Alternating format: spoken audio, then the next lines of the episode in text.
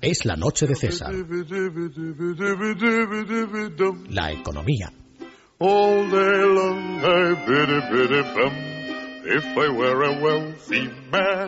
day long I biddy biddy bum. If I were a wealthy man. 9 menos 20 de la noche. Juan Ramón Rayo, muy buenas noches. ¿Qué tal? Muy buenas noches. Bueno, hoy vuelven, han vuelto los brotes verdes y es que parece que no aprendemos. No, no se terminan de ir. Será que los gobiernos, como tienen que ganar unas elecciones y por tanto tienen que insuflar permanentemente un cierto optimismo o, o despejar el pesimismo que debido a su actuación sería justificable en ciertas eh, coyunturas económicas, pues no paran de decir que, que, ya se ha acabado la crisis y que ya estamos eh, prácticamente a las puertas de una intensísima recuperación. Claro, nosotros, bichos raros, queremos hechos. Claro, más que nada. Sobre todo, para creerlo. sobre todo escepticismo. Es decir, un principio liberal bastante asentado, bastante importante, es el escepticismo hacia el poder político.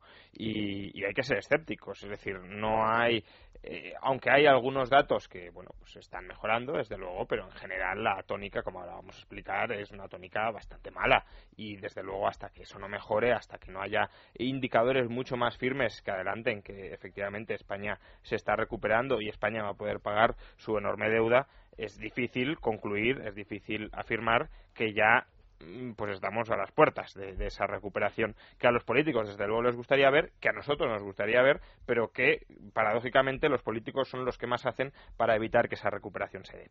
Eh, y son políticos tanto nacionales como, como comunitarios, porque es verdad, hoy ha sido el ministro de Hacienda Cristóbal Montoro quien ha vuelto a repetir que España pues está ya a las puertas de una intensa recuperación, uh -huh. porque dice en el mes de mayo eh, han aumentado dos puntos la recaudación, los ingresos impositivos, lo cual significa que ya hemos tocado fondo y por tanto que solo nos queda crecer hacia arriba. Esto de tocar fondo y crecer eh, visualiza la crisis como si fuera una V, que desde luego sería lo ideal. Tocas fondo y te levantas, pero puede ser que toques fondo, te estanques y te estanques hasta cuándo? Pues hasta que vuelvas a caer hacia abajo y vuelvas a, a estancarte, ¿no? Eh, Japón, por ejemplo, lleva 20 años estancado. La diferencia es que Japón tiene un nivel de ahorro brutal que le permite absorber todos los agujeros que se han ido generando y todo el endeudamiento brutal que ha ido asumiendo la economía. España, por desgracia, no. Por tanto, aún en el caso de que hubiésemos tocado fondo, y la verdad que el indicador que cita Montoro tampoco es que sea muy relevante, porque en mayo de 2012, por ejemplo, todavía no se había subido el IVA, con lo cual es normal que la recaudación esté subiendo si han subido numerosos impuestos, han reformado también sociedades para quitar casi todas las deducciones, eso se hizo también en la segunda mitad del año pasado.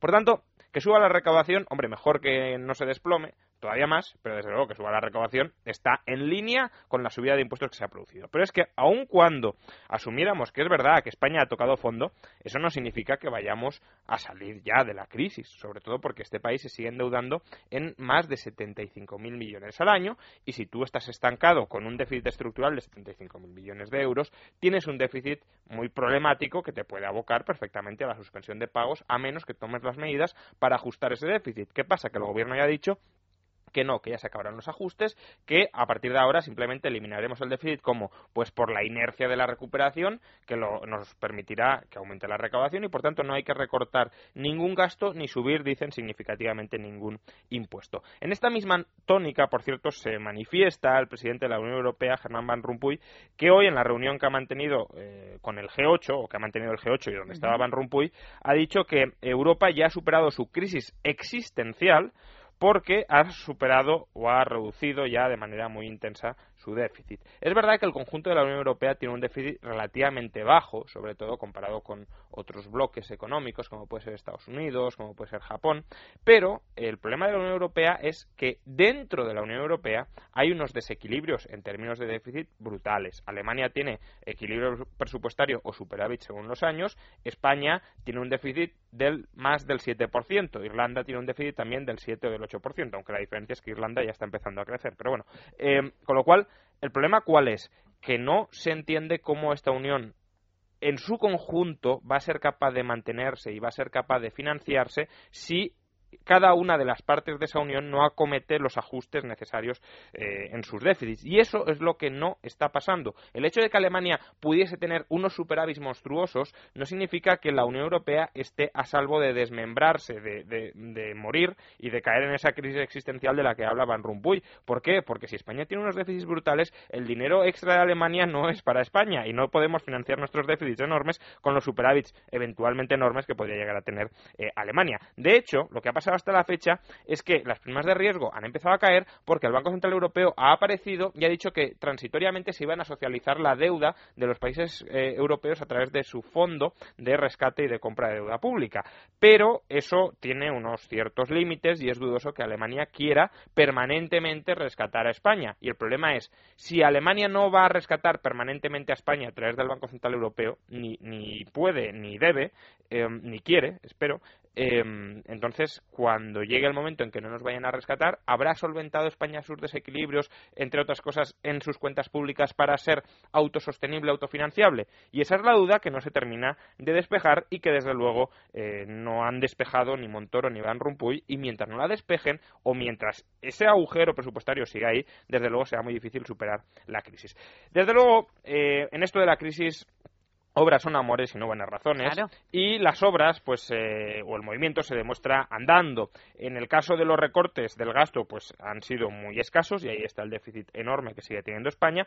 Y luego en el ámbito de las reformas estructurales pues eh, tampoco ha habido muchas pero está empezando a haber algunas que desde luego hay que, nombrar hay que mencionar y hay que eh, pues aplaudir o al menos celebrar. No sé tanto cómo aplaudir al poder político, pero desde luego sí alegrarse de que al menos se estén dando. Y nos referimos a ese acuerdo de libre comercio entre Estados Unidos y la Unión Europea, cuyas conversaciones para implementarlo comenzarán ya definitivamente en julio. Pendía sobre este acuerdo la amenaza de la cultura francesa, que quería una excepción dentro del acuerdo de libre comercio, porque es tan poco competitiva al estar hipersubvencionada que eh, necesitaba seguir protegida de una manera ultramercantilista, pero eh, al final parece que no. Al final parece que se van a iniciar en todo caso las conversaciones y eso es una muy buena noticia porque el libre comercio beneficia a todo el mundo. El libre comercio es la base de la riqueza. Si alguien duda de que el libre comercio sea la base de la riqueza que prueben encerrarse en su casa y en no comerciar con nadie. Eso sería la autarquía máxima, es decir, yo me lo guiso y yo me lo como todo. ¿A que no? Pues como cada persona tiene incentivos a salir al mercado, a relacionarse con los demás, a cooperar con los demás, a dividir el trabajo con los demás, ese mismo beneficio del comercio también se extiende a escala internacional, no solo a escala nacional, sino internacional. Por tanto, cuantas más zonas de libre comercio hay en el mundo, tanto mejor. De hecho, todo el mundo debería ser una zona de libre eh, comercio. De hecho, se estima, aunque estas estimaciones no son para creérselas mucho, pero bueno, se estima eh, que los beneficios potenciales de este acuerdo serían de 60.000 millones de euros para la Unión Europea. Eso sin hacer nada, simplemente por abrir la economía y por mejoras en la eficiencia y en la división del trabajo que se darían entre Estados Unidos y Europa. Ahora bien, eh, la eh, zona de libre comercio significa libertad de movimientos de personas, mercancías y capitales. Y esto último, la libertad de movimientos de capitales, pues como que no está tan claro, porque los gobiernos, es verdad, toleran ciertos movimientos de capitales siempre que no les amenacen demasiado, pero cuando se trata de que esos movimientos de capitales hagan lo que es de sentido común, y es que esos movimientos de capitales a veces compran empresas de un lado y a veces compran empresas del otro, los gobiernos se empiezan a poner nerviosos, sobre todo cuando se afecta a esos campeones nacionales de los que hablaba Sarkozy hace unos años, diciendo que eh, los países europeos tenían que promover sus macroempresas, sus grandes empresas, tener campeones nacionales. Bueno, pues esto es lo que podría haber sucedido. No sabemos si la información es cierta, de momento la ha desmentido todo el mundo, pero desde luego, solo con que sea verosímil ya es suficientemente preocupante que apunta hoy el diario El Mundo sobre que el gobierno de España, el gobierno del Partido Popular, podría haber vetado la compra de Telefónica por la estadounidense, por la telefónica estadounidense AT&T. Esta compra, que el diario El Mundo cita fuentes eh, pues vinculadas a esta operación, se estimaba en un importe de 70.000 millones de euros, es decir, AT&T habría pagado, según el diario El Mundo, 70.000 millones de euros a los accionistas de Telefónica eh, para quedarse con la compañía.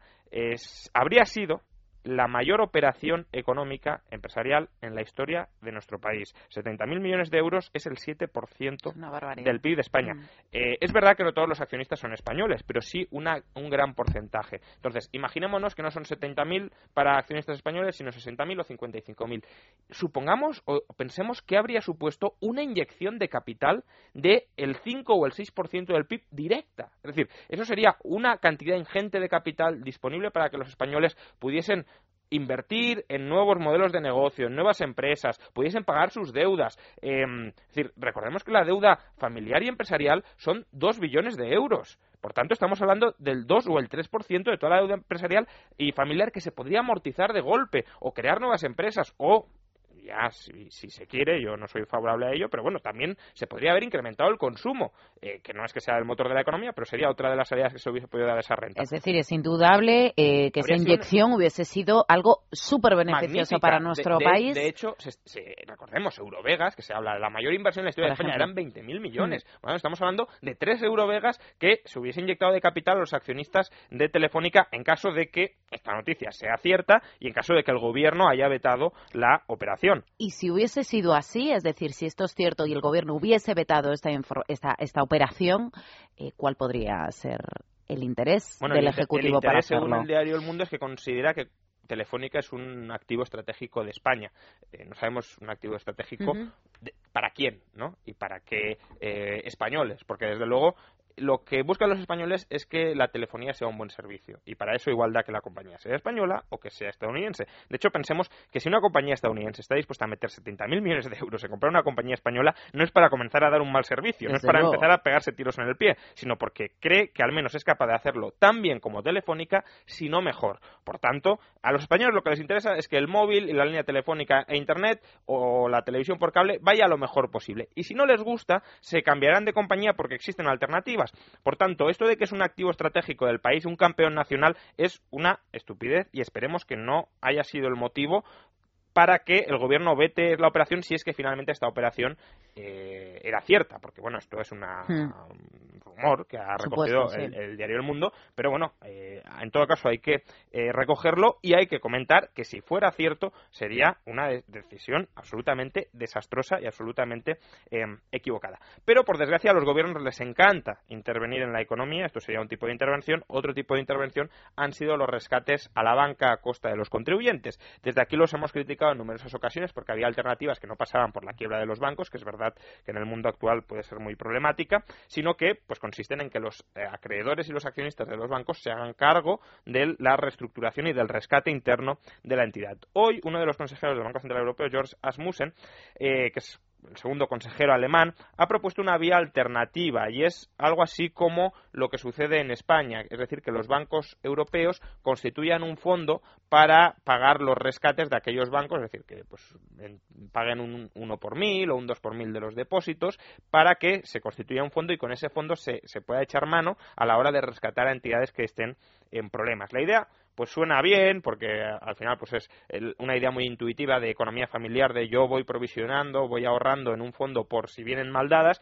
pero luego la verdad es que cuando se ve cómo se acometen estas cosas son malas ideas. En España también teníamos el famoso Fondo de Garantía de Depósitos que estaba dotado precisamente con fondos de, de la banca y al final ese Fondo de Garantía de Depósitos no ha dado ni para pipas. De hecho, hoy mm, pues eh, todos los medios recogen la noticia de que después de la derrama que se va a tener que pagar a los tenedores de participaciones preferentes, bueno, de acciones eh, de, cajas rescatadas procedentes de participaciones preferentes, de la conversión de participaciones preferentes de Nueva Galicia y Cataluña Caixa, el fondo se va a quedar sin un euro y eso que ha habido derramas extraordinarias em, por parte de los bancos nacionales, de una aportación de 2.000 millones de euros extra para dotar con fondos al, Fondo de Garantía de Depósitos. Bueno, pues eh, este fondo, que es el ejemplo en el que se puede mirar la Unión Europea, pues se ha vaciado. ¿Por qué? Porque el tamaño del sector financiero es tan grande que por muchos fondos que constituyamos, los fondos siempre sean una pequeñísima parte del agujero potencial que se puede derivar o que se puede generar en ese sector financiero. Por tanto, la solución no es esa, sino es, por un lado, libertad